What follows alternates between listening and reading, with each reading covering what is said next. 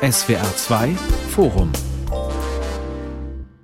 Heute zum Thema Wut unter dem Schleier. Was bewirkt der Protest im Iran? Dazu begrüßt sie Matthias Heger. Eine junge Frau wird in Teheran von der Sittenpolizei festgenommen und stirbt wenige Tage später. Der Tod der erst 22-jährigen kurdischen Studentin Masa Amini Mitte September wurde im Iran zum Fanal und könnte schicksalhaft für das ganze Land werden. Seither gibt es Massenproteste auf den Straßen und wie schon bei vergangenen Unruhen reagiert das Regime der Mullahs mit blanker Gewalt. An diesem Wochenende eskalierten die Unruhen an der Sharif-Universität in Teheran. Inzwischen ist von 130 Toten seit Ausbruch der Proteste die Rede. Wie stark ist der Widerstand, wie groß die Wut der Bevölkerung und was können Demonstrationen gegen die bewaffneten Wächter der islamischen Republik ausrichten? Führen die Proteste jetzt zu Reformen, womöglich sogar zum Umsturz? Fragen, die wir in diesem SWR2 Forum mit diesen Gästen diskutieren werden. Dr. Susanne Schröter ist Professorin am Institut für Ethnologie der Goethe-Universität Frankfurt und sie leitet dort das Forschungszentrum Globaler Islam. Nikta Wahid Moktada beobachtet als freie Journalistin und Online-Redakteurin unter anderem für den MDR die Proteste im Iran und ich begrüße Dastan Yassim. Sie forscht am Giga-Institut in Hamburg über die politische Kultur in den Kurdengebieten der Türkei, Syrien, Irak und dem Iran. Frau Yasim, Willkür und zum Teil brutale Übergriffe der Sittenpolizei gibt es seit Jahrzehnten in der Islamischen Republik Iran. Warum hat ausgerechnet die Nachricht vom Tod dieser jungen Frau diese Explosion im Land ausgelöst? Ja, es kommen bei diesem Thema ganz, ganz viele Sachen zusammen, was dazu führt, dass wir jetzt wirklich eine Situation haben, die es vorher auf die Art und Weise nicht gegeben hat. Es hat viel mit der Person des Opfers zu tun. Mit Gina Mahza Amini, also Gina war ihr kurdischer Name, kommen ganz viele Ebenen der alltäglichen Unterdrückung im Iran zusammen. Der erste Aspekt ist, dass sie eine Frau ist und diese willkürlichen Kontrollen, wie Sie eben schon gesagt haben, diese Schikane auf der Straße, diese staatliche Kontrolle, die auf dem Körper von Frauen ausgetragen wird, ist etwas, was alltäglich ist, was jeder und jede schon mal erlebt hat. Und das hat schon mal super viele Leute angesprochen. Der andere Aspekt ist aber, dass wir auf der anderen Seite mit Gina Mahsa Amini eine Person der unteren Klassen des Iran haben, die oftmals nach Teheran beispielsweise zum Besuch müssen oder ob dort Termine, Arzttermine, Amtstermine wahrzunehmen. Und dieses Verhältnis zwischen Zentrum und Peripherie im Iran spielt hier auch eine Rolle und hat viele dazu gebracht, sich damit zu identifizieren. Die letzten wichtigen Punkte sind hier erstens, Gina Mahsa Amini ist eine junge Frau. Die junge Generation ist die Mehrheit im Iran. Sie haben extrem wenige Möglichkeiten. Wir haben ganz viel Jugendarbeitslosigkeit. Und der finale Aspekt ist, Gina Mahsa Amini, wie schon gesagt wurde, ist Kurdin. Und in den Randgebieten, wo ethnische Minderheiten leben, also zum Beispiel KurdInnen oder BeluchInnen ähm, ist das ein großes Problem, dass diese nochmal marginalisiert sind. Die Familie von Gina Mahsa Amini wurde sofort vom Präsidenten Raisi angesprochen, ähm, äh, angerufen, aber die Familie hat sich geweigert, darauf einzugehen, geweigert, sich kooptieren zu lassen und sind sofort in den Protest gegangen. Also schon während der äh, Beerdigung sind Leute auf die Straße gegangen, haben protestiert und direkt zwei Tage danach ähm, wurde ein Generalstreik ausgerufen. Und so fing der Protest in diesen kurdischen Gebieten an und hat sich dann über das ganze Land äh, wie ein Lauffeuer verbreitet, weil einfach so viele Ebenen der alltäglichen Unterdrückung hier repräsentiert mhm. waren. Präsident Raisi hat auch die Untersuchung der Todesumstände versprochen. Was weiß man denn gesichert über die Begegnung der jungen Frau mit der Sittenpolizei und was danach geschehen ist? Ja, am 13. September war sie in der Sheikh Haqqani Straße unterwegs. Das ist in Teheran relativ zentral.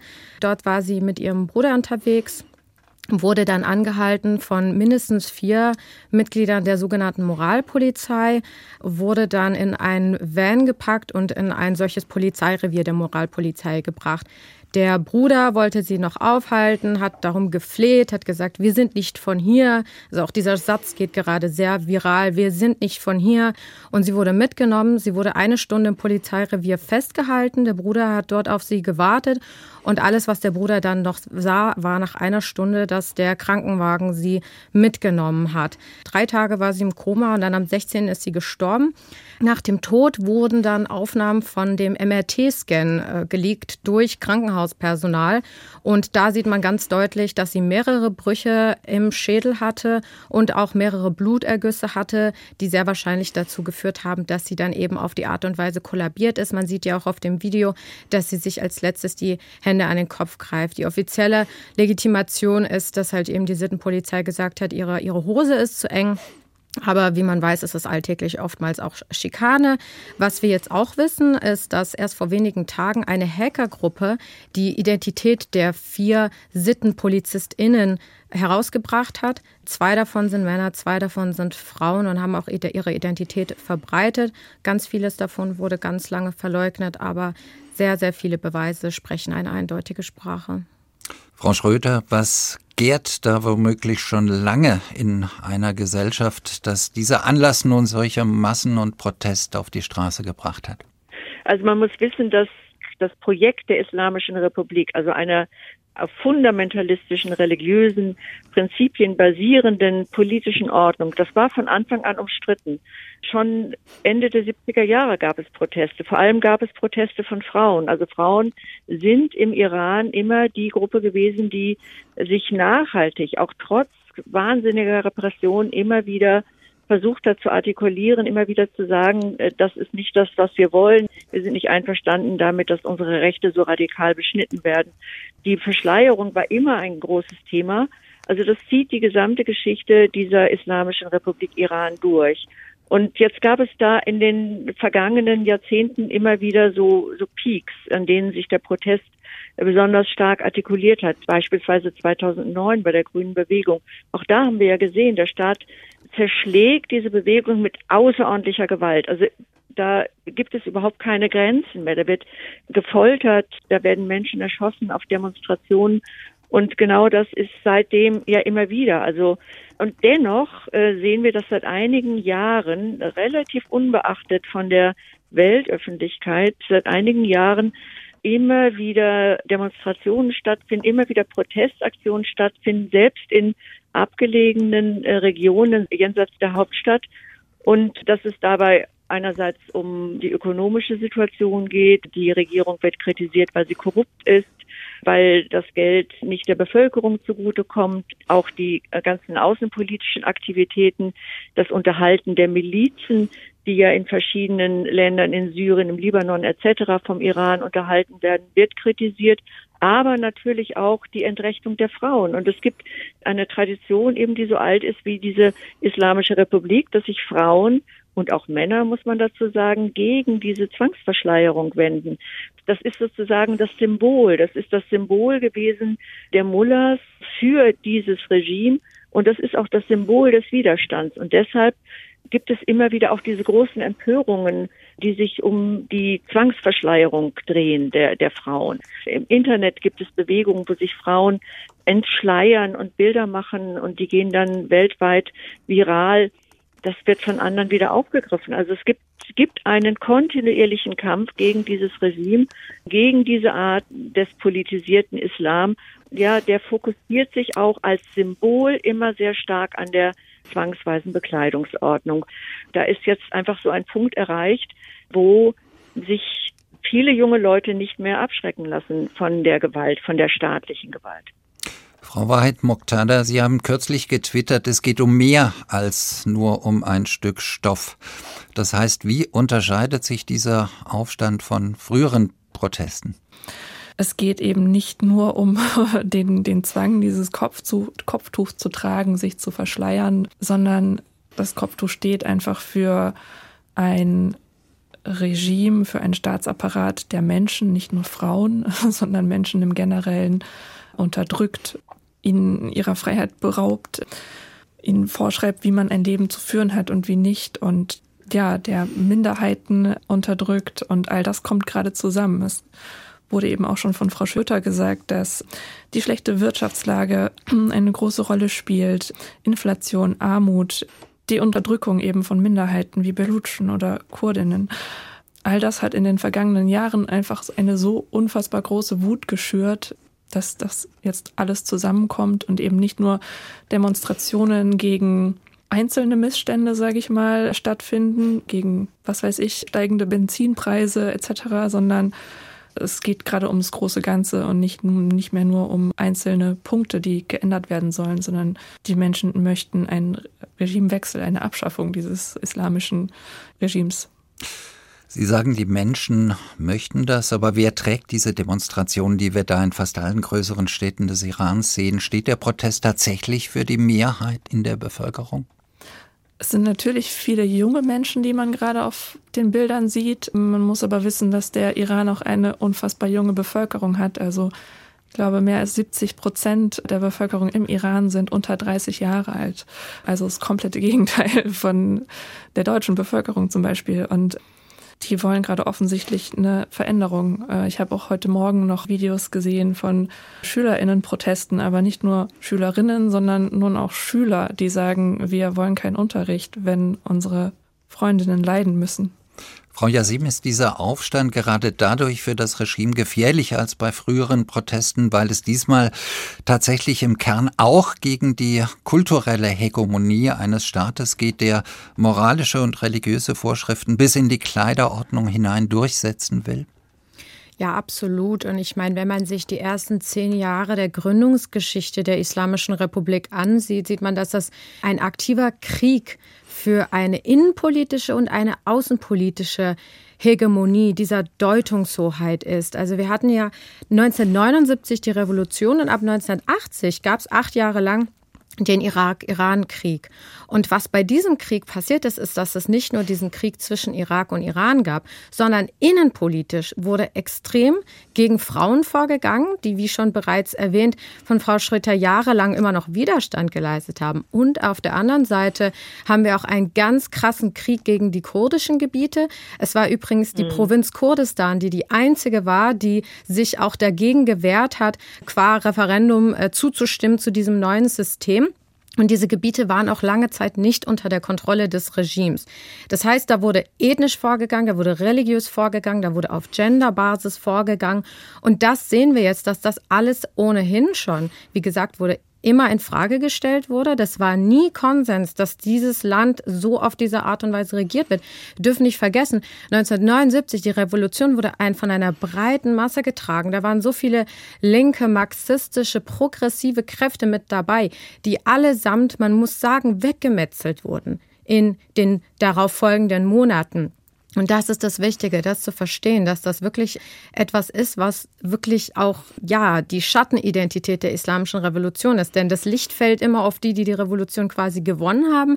Aber die, die eigentlich die ganze Zeit Widerstand geleistet haben, die zeigen sich jetzt wieder auf. Es gab nie einen Konsens auf diese Art und Weise. Ja, im Prinzip hat Khomeini ja damals die Revolution gehijackt. Anders kann man das ja nicht sagen. Absolut. Ja, äh, in, in dem Moment, wo der Schah das Land verlassen hat, ist er aus dem Pariser Exil gekommen hat sich da auf die äh, organisierten Kreise des politisierten schiitischen Islam gestützt. Und weil die gut organisiert waren, ist es ja dann gelungen, tatsächlich diese Revolution ja zu erobern. Also eigentlich war es ein Putsch, muss man sagen, der da passiert ist. Und genau wie Sie gesagt haben, die, die ganzen äh, linken Kräfte, die jungen Leute, entweder sind sie im Gefängnis gelandet oder sind erschossen worden oder sie sind ins Ausland gegangen. Wir haben eine riesige Fluchtbewegung in der Zeit gehabt. Und ja, nur so konnte dieses Projekt der Islamischen Republik ja durchgesetzt werden. Gerade die, die gebildete Jugend war ja auch in den 70er Jahren eher säkular orientiert, ja, demokratisch orientiert, vielleicht auch sozialistisch zum Teil orientiert, aber definitiv nicht im Sinne einer religiösen Republik ausgerichtet. Junge Leute wie Massa Amini, die sind unter dieser islamischen Repression der Revolutionsführer im Iran aufgewachsen und dennoch zeigt sich ja schon Frau Wahrheit Moktada seit Jahren, dass sich offenbar gerade die Jugend nicht länger damit abfinden will. Wir haben es schon gesagt, aber wie viel Freiheit ist gerade für Frauen unter den strengen Augen einer allgegenwärtigen Sittenpolizei möglich? ja, man kann das überhaupt nicht vergleichen mit dem Leben, das wir hier haben. Es ist Frauen wie Männern im Iran nicht möglich, keine Ahnung, wenn sie ein Paar sind, Händchen haltend über die Straße zu gehen. Die Sittenpolizei hat ihre Augen überall, wenn ein Kopftuch nicht richtig sitzt, wenn eine, wir haben es eben gehört, eine Hose zu eng ist oder zu kurz, also auch Handgelenke oder Knöchel dürfen nicht gesehen werden. Wenn Kleidung nicht richtig sitzt, kann von jeder Straßenecke einfach so ein Kleinbus angefahren kommen und Menschen nicht nur mit dem Zeigefinger rügen, sondern ihnen das antun, was Mahsa Amini angetan wurde. Einfach ja mit diesem Wissen durch den Alltag zu gehen, ist unfassbar bedrückend, eine große, große Belastung. Und natürlich schaffen sich junge Menschen Freiheiten auf eine Art hinter geschlossenen Türen, hinter Mauern. Aber in der Öffentlichkeit ist so ein Leben nicht möglich. Frau Yasim, wie drückt sich denn dieser Widerstand im Alltag aus? Ja, also wir haben ja schon über letzten Jahre hinweg immer wieder Protest gesehen, wo vereinzelt Frauen auf die Straße gegangen sind und Videos von sich gemacht haben, wie sie ihr Kopftuch abgenommen haben und oftmals an einem kleinen Stöckchen quasi hochgehalten haben und das auch in der wirklich in der Öffentlichkeit gemacht haben.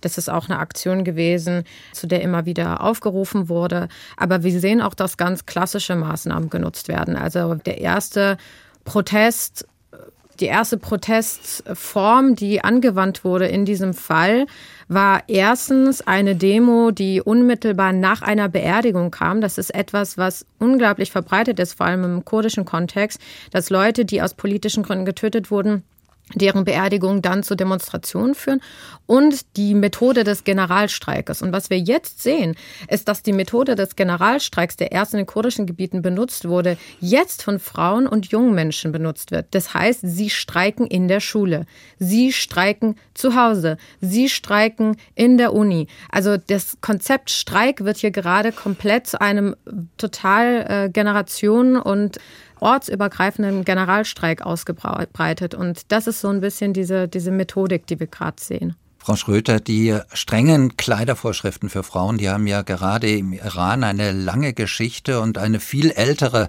als eben diese äh, etwas über 40 Jahre islamische Republik. Hat das vor allem wirklich kulturell tradierte Wurzeln oder können sich die Mullahs damit tatsächlich auf den Koran, auf den Islam berufen?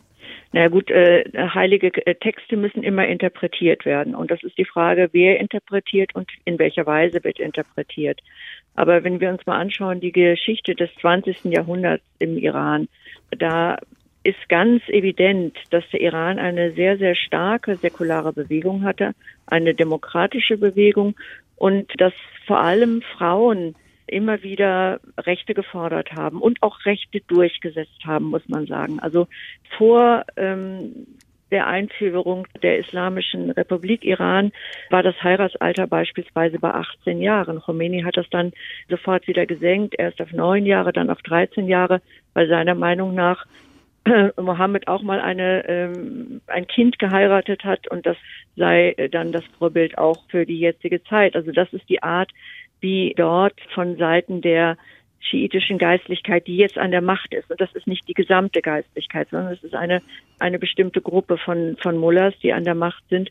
Da wird eben mit den Quellen über das Leben Mohammeds, aber auch dem Koran in der Weise umgegangen, dass man quasi eine, eine Kopie des siebten Jahrhunderts in vielfacher Hinsicht herstellen möchte. Also insbesondere in der Genderordnung, also was das Verhältnis von Männern und Frauen oder von Frauen in der Öffentlichkeit betrifft. Und eine der ersten Dinge, die passiert sind, ist, dass die Frauen in der Familie unter die Dominanz des Mannes gestellt worden sind, gehorsamspflichtig waren ihrem Ehemann gegenüber, dass sie vor Gericht, dass ihre Stimme nur halb so viel wert war wie der eines Mannes oder auch noch ist. Das ist, hat sich ja nicht, äh, nicht geändert, dass sie im Erbrecht benachteiligt waren und sind, etc. etc. Das heißt, man nimmt sozusagen eine Blaupause, die in die Frühzeit der islamischen Geschichte zurückgeht, interpretiert die Quellen in dieser Weise und dann passt man das gegenwärtige Recht an. Und dann hat man natürlich eine Situation, die durch extreme Diskriminierung von Frauen gekennzeichnet ist. Und das in einer, in einer Gesellschaft, in der es im 20. Jahrhundert, wie ich gesagt habe, ja eine ganz aktive Frauenrechtsbewegung gab, ganz aktive demokratische Bewegungen gab, säkulare Bewegungen gab. Also wir müssen uns das vielleicht so ein bisschen vorstellen, dass es da auch so ein Clash gegeben hat zwischen unterschiedlichen Gruppen. Die einen, die durchaus unter dem Einfluss der reaktionären Mullahs standen, Dazu ähm, gehören ähm, Händlerschichten, die durch die Modernisierung verloren haben, aber auch ähm, Teile der Landbevölkerung. Das sind, ist sozusagen die Basis der Mullahs gewesen und ist sie immer noch. Und auf der anderen Seite ist es vor allem die, die gebildete Jugend, die schon in den, ja, im gesamten 20. Jahrhundert eigentlich etwas anderes wollte als einen äh, islamischen Staat und bis heute noch. Also gerade der Iran zeichnet sich ja durch einen hohes Bildungsniveau aus und die Jugend war immer gebildet bis auf den heutigen Tag. Ich bin 2017 im Iran gewesen und da war ich sehr, sehr überrascht davon, wie viele kleine, auch im kulturellen Bereich angesiedelte Widerstandsaktionen es gibt. Ja, Leute fahren mit dem Bus irgendwo auf einen Platz und dann wird Elektromusik gespielt und dann tanzen alle wie verrückt. Dann kommt die Polizei und alle sind wieder weg. Also solche Dinge. Und Menschen haben mich angesprochen auf der Straße und haben gesagt, wir sind keine Muslime, wir wollen Freiheit. Also mehr als Unbekannter, ja. Und da war ich, da habe ich gedacht, meine Güte, was ist in diesem Land los? Es ist ja unglaublich, äh, wie wenig Rückhalt das Regime eigentlich hat. Und wenn man da in eine Moschee geht, also in der Türkei sind sie voller, auch in Deutschland sind sie voller als im Iran. Also es gibt wirklich eine große Schicht von, gerade von jungen Leuten, die versuchen, ihre Spielräume auszutesten, stoßen dann aber natürlich an Grenzen und sind auch bereit, große Opfer einzugehen, um das System zu ändern. Aber es wird natürlich darauf ankommen, muss man nun ehrlicher halber sagen, wer sich diesem Widerstand jetzt anschließt. Also Generalstreik wäre sicherlich eine gute Sache, aber nicht nur an der Uni und in der Schule. Ein Generalstreik macht ja dann Sinn, wenn die Ökonomie dann gestoppt wird. Und da müsste im Prinzip was passieren oder das müssten sich eigentlich auch Sicherheitskräfte anschließen. Bei der Polizei ist es ja offensichtlich schon so, dass viele nicht mehr einsehen, was sie alles tun. Deshalb werden ja die Revolutionsgarden und die Basiji jetzt nach vorne geschickt. Die sind ja immer loyal zum Regime gewesen. Also es, meiner Meinung nach hängt vieles davon ab, wer sich jetzt den, den Jugendlichen anschließt und welche Art der Organisation sich da jetzt auch entwickelt. Ja, wie stark sind denn die Kräfte, auf die sich das Regime noch verlassen kann, Frau Yassim? Ja, es ist sehr schwierig. Also wir haben beispielsweise letzte Woche auch Pressekonferenzen der Polizeikräfte gesehen und die haben ganz klar so Sätze gesagt wie wir haben keine Nacht geschlafen. Die sind wirklich gerade richtig krass am Ende. Wir haben gestern und vorgestern auch Meldungen gehabt von getöteten Polizisten. Beispielsweise in der kurdischen Stadt Mediwan wurde erst der Polizeichef getötet und das übrigens durch freundliches Feuer, wie man sagt. Also er wurde getötet durch einen Kollegen, der verzweifelt versucht hat, auf andere Demonstranten zu schießen, in denen er hinterhergerannt ist. Also das sind die Zustände.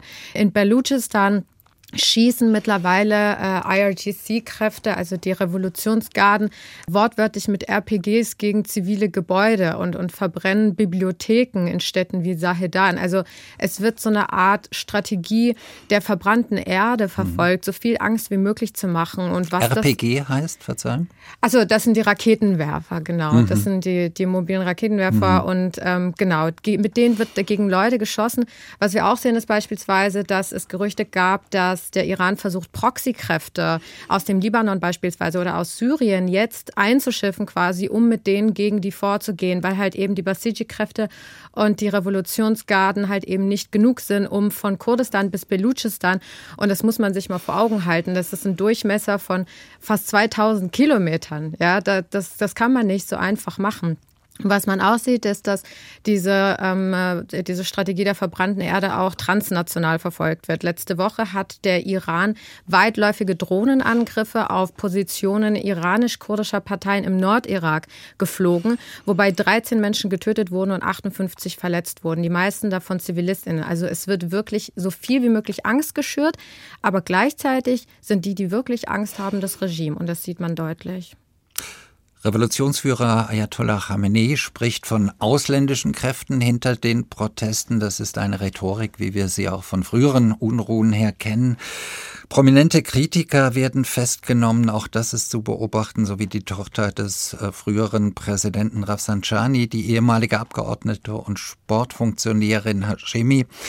Sie soll Frauen ermutigt haben, an den Protesten teilzunehmen. Was droht den weniger Prominenten, wenn sie verhaftet werden? Es sollen ja bereits weit über 1000 Demonstranten festgenommen worden sein. Ja, da drohen einige Dinge. Also wir wissen ja auch ein ganz, ganz grausamer Fakt, der äh, seit dem Beginn der Islamischen Revolution herrscht, ist, dass die Kräfte immer sagen, es ist quasi Haram, es ist eine Sünde, eine jungfräuliche Frau ja zu exekutieren, wenn sie eine Todesstrafe bekommen. Und in diesem Namen wurden in der Geschichte des Iran schon tausende Frauen, die zu Tode verurteilt wurden, vergewaltigt vor der Vollstreckung. Also das ist mal so einer der ganz krassen populären Fälle, die, die bekannt sind.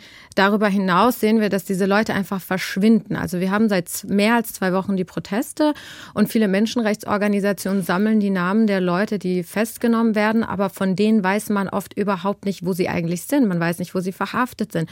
Und selbst wenn diese Leute irgendwann gefunden werden, sieht man, dass sie eben ganz klare äh, Spuren der Folter haben wenn sie überhaupt wiedergefunden werden. Oftmals, bleiben sie einfach komplett weg. Und man sieht auch beispielsweise, dass gerade in den Gebieten, wo die ganzen Minderheiten sind, auch die ganzen richtig, richtig großen Gefängnisse sind. Also beispielsweise das Gefängnis in Urmia im Nordwesten des Landes, wo quasi die aserbaidschanische Bevölkerung und die kurdische Bevölkerung aufeinander kommen, äh, dass genau da wirklich tausende Menschen, tausende Menschen einsitzen. Viele davon in Folterhaft, viele davon eben auf dem Weg zur Exekution.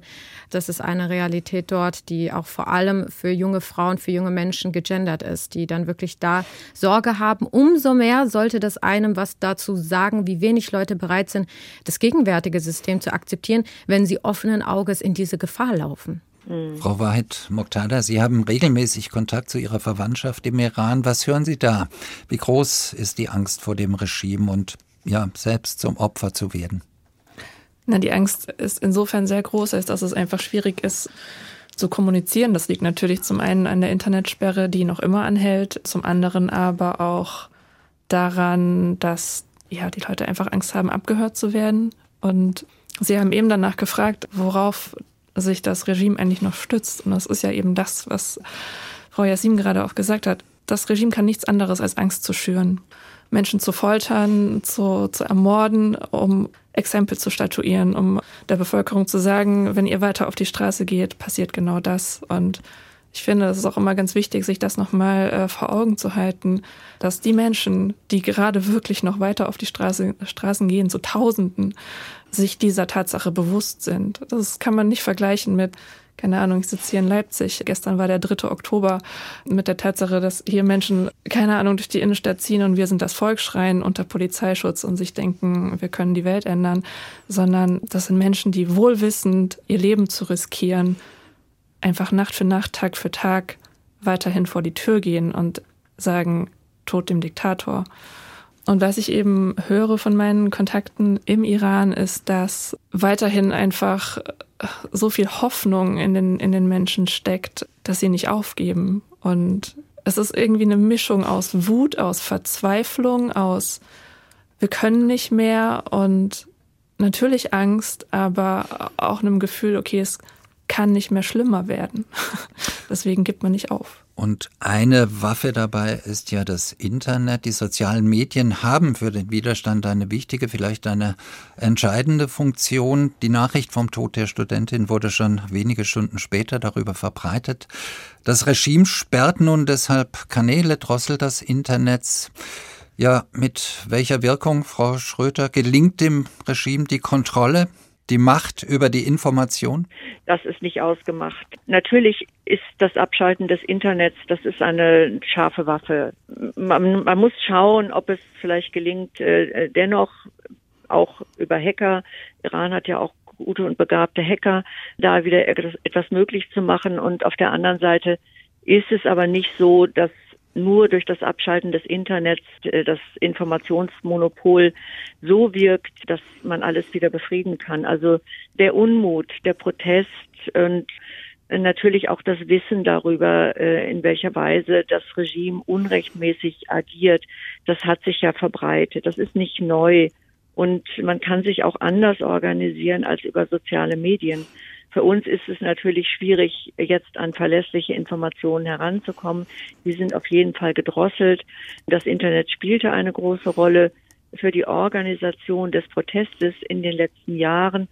Aber ähm, ich sage mal so, es gab in der Geschichte der Menschheit mehr Revolutionen mit äh, normalen, analogen Formen der Informationsvermittlung als ohne. Und ich würde jetzt nicht sagen, dass dadurch jetzt das Regime schon einen solchen Schlag äh, gelandet hat, dass es nicht mehr bedroht mhm. ist. Also mhm. ich bin auch der Meinung, dass es für dieses Regime ist es eine Situation, in der sie ganz offensichtlich Angst haben. Das merkt man ja auch an den ganzen Sprüchen, äh, das Ausland wird jetzt wieder beschuldigt und man, man reagiert mit dieser wirklich unverhältnismäßigen Härte. Das macht man eigentlich nur dann, wenn man Angst hat, dass ein Regimewechsel vielleicht bevorsteht, dass man gestürzt wird. Und seit einigen Jahren wird ja skandiert, Tod dem Diktator und Khamenei ist nicht sakrosankt. Also die Wut richtet sich jetzt auch ganz stark auf ihn als Repräsentant dieser an der Macht befindlichen Clique von Mullahs. Und meiner Meinung nach kann es durchaus passieren, wenn wir uns auch mal anschauen, wie war das eigentlich im arabischen Frühling, äh, was ist denn da eigentlich passiert, dass es wirklich zum Sturz von Diktatoren kam. Sicherlich sind die Situationen nicht eins zu eins vergleichbar, aber der Rückhalt des Regimes, der ist doch in weiten Teilen der Bevölkerung nicht da. Und ich bin auch nicht der Ansicht, dass Repression alleine jetzt ein Regime an der Macht halten kann. So ist das nicht gerade im Iran, wo auch die die Figur des Märtyrers und der Märtyrerin auch eine wichtige ist. Jetzt hat man andere Märtyrer als die, die das Regime überpräsentieren wollte. Jetzt hat man Menschen, die ihr Leben riskieren für die Freiheit und für Rechte, für Frauenrechte, aber auch für Menschenrechte. Und äh, das schafft auch eine ganz andere emotionale Bindung als die, die, die das Regime mit seiner Ideologie immer im Sinne hatte. Frau Yassim, nun dürfen wir ja nicht vergessen, der Iran ist ja formal eine Republik. Es gibt ein Parlament, einen vom Volk gewählten Präsidenten. Aber gibt es im Land selbst auch eine Opposition, die den Machtanspruch des Wächterrats der Mullah unter dem Führer Ayatollah Khamenei in Frage stellt? Wie ist denn dieser Widerstand organisiert?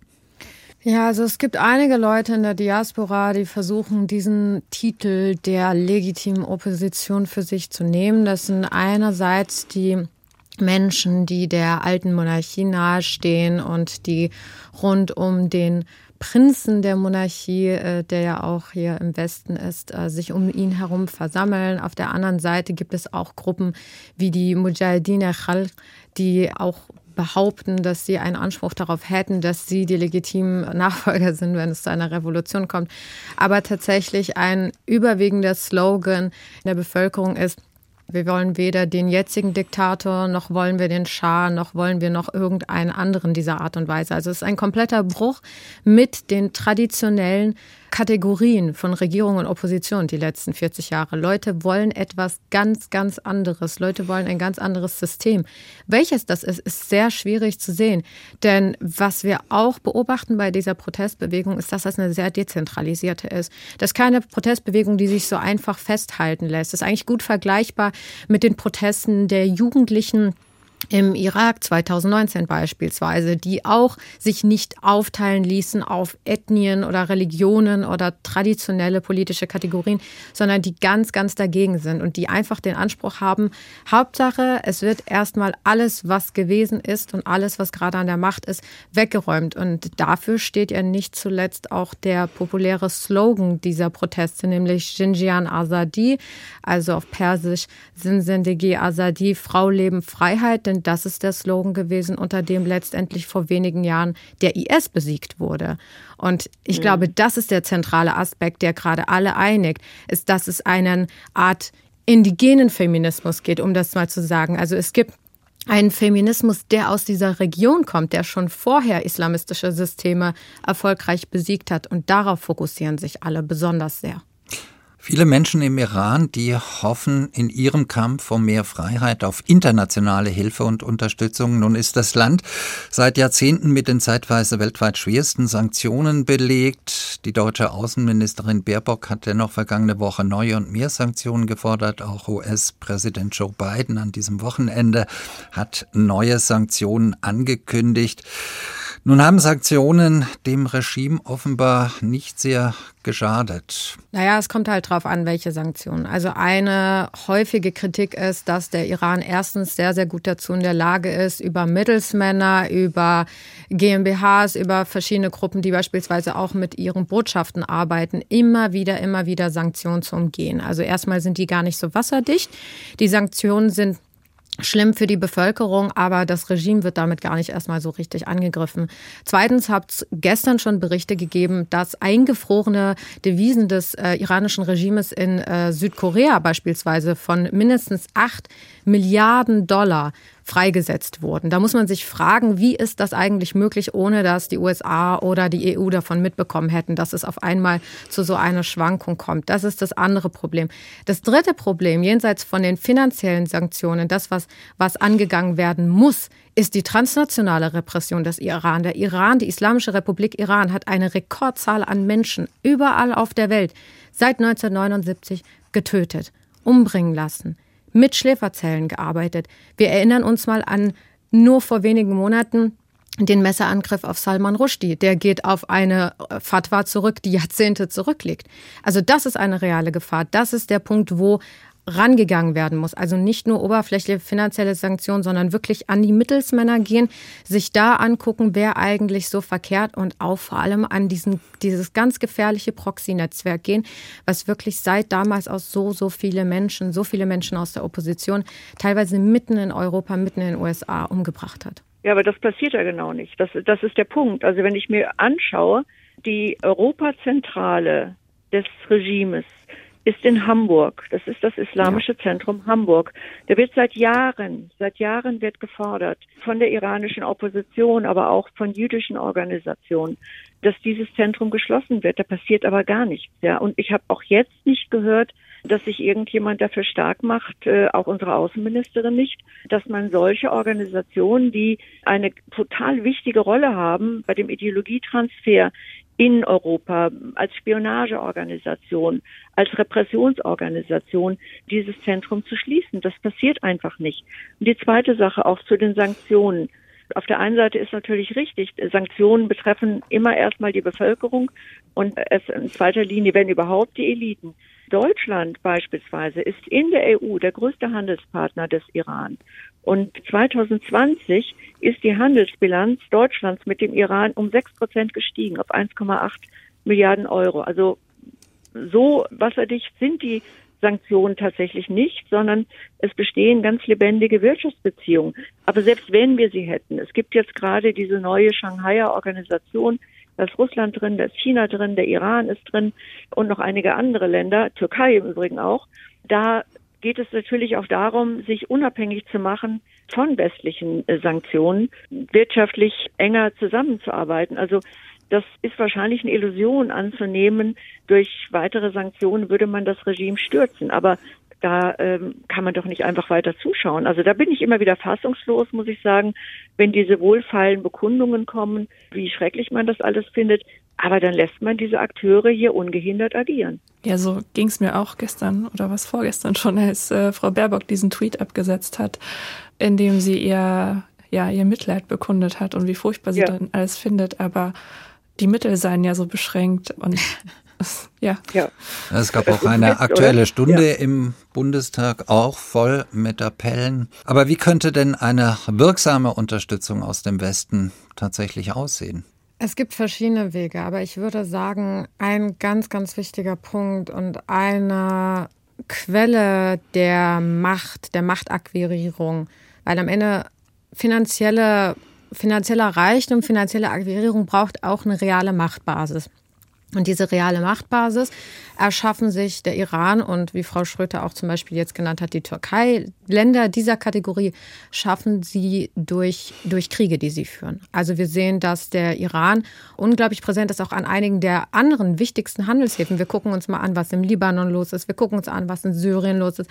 Wir gucken uns, an, wo, wo der Jemen los ist, wo jetzt wieder äh, die Friedensverhandlungen ähm, äh, ja, zurückgegangen sind und nicht erfolgreich waren. Also es muss auch sicherheitspolitisch was gemacht werden dass man überhaupt auch dafür sorgen kann, dass der Iran nicht dadurch die ganze Zeit wieder über diese Gebiete Geld bekommen kann, Devisen bekommen kann. Wir gucken uns mal die Situation im Irak an, ja. Der Iran ist pro forma isoliert. Nehmen wir das mal an. Aber der Irak fungiert fast schon als eine Art Kolonie des Iran. Der Iran mhm. kann dort mhm. wirtschaftlich sein ganzes Überprodukt ablassen, kriegt dadurch so viele Devisen rein. Man gucke sich mal an, wie durchlässig die Grenze zum Irak ist für den Iran, aber in die andere Richtung nicht. Ein total lapidares Beispiel. Der Irak hat vor einigen Jahren mal versucht, die eigene Dattelproduktion zu subventionieren. Der Irak war einer der größten Dattelexporteure.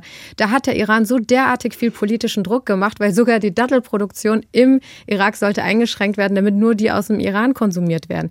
Das hört sich lächerlich an auf der einen Seite, aber so macht der Iran wirtschaftliche und sicherheitspolitische Politik. Da muss eingegriffen werden. Lassen Sie uns am Ende dieser Diskussion noch darüber sprechen, was aus diesen Massenprotesten in den nächsten Tagen, vielleicht Wochen erwachsen könnte. Wovon wird das abhängen, wie die Proteste sich weiterentwickeln, was sie bewirken? Na, es hängt natürlich davon ab, wie, wie das Regime einfach weiter, weiter regiert und wie aggressiv es gegen die Menschen vorgeht. Aber, und das ist ein Punkt, der mich in den letzten Tagen auch sehr beschäftigt hat, weil ich hier in Leipzig auf einer Demo war. Ähm, in Berlin haben große Demos aus Solidarität stattgefunden. Da waren viele Menschen, aber irgendwie dann doch auch nur iranische, kurdische Community. Ja. Das, das ist etwas, mhm. das ich glaube ich noch für, für unfassbar für ein großes Manko irgendwie empfinde, dass dann doch der, der große Schub an Solidarität noch fehlt. Also ein Schub, der ohne eine direkt betroffene Gesellschaft eher noch weitergeht. Wo, wo ist die komplette Linke? ich, ich sehe die gerade nicht. Die sind alle unfassbar still. Ich weiß nicht, woran das liegt. Ist es aus einer Angst, den Islam zu kritisieren oder ich frag's mich wirklich. Und ich glaube, ja, wenn, wenn man hier einfach noch mehr Menschen mobilisieren kann, entsteht auch noch mal mehr Druck. Wenn man nach äh, New York schaut, nach Toronto, dann hat man da Demonstrationen mit 50.000 Menschen oder mehr, die durch die Straßen ziehen. Natürlich haben wir diese Masse an Menschen gar nicht irgendwie hier. Oder man, man, man hätten wir schon. Hätten, hätten wir schon, schon. Natürlich ja. können, könnten wir 50.000 Menschen auf die Straße bringen. Aber, aber vielleicht haben, haben Sie recht, dass Angst besteht bei der Linken das könnte als Islamophobie ausgelegt werden, nachdem Frau Baerbock nun auch leider gesagt hat, das habe nichts mit dem Islam zu tun, was also im besten Fall absolut naiv ist. Sowas sorgt natürlich dafür, dass dann Leute doch lieber mal nicht auf die Straße gehen. Und das ist fatal. Also die Proteste können einiges bewirken. Es sind die größten Proteste, die es in dieser Form überhaupt in den letzten Jahrzehnten, muss man sagen, so gegeben hat. Und die sind ja nicht isoliert. Die schließen sich an transnationale Bewegungen für Freiheit, für Demokratisierung gegen Islamismus ein. Man sehe sich an, wie gesagt, ich habe eben Tahride erwähnt. Es gibt diese Bewegung im Irak. Es gibt diese Bewegung in Syrien, es gibt diese Bewegung in der Türkei. Also es gibt einen transnationalen, progressiven und auch dezidiert linken Kampf in dieser Form. Es ist nicht nur ein iranisches oder kurdisches oder belutschisches Thema.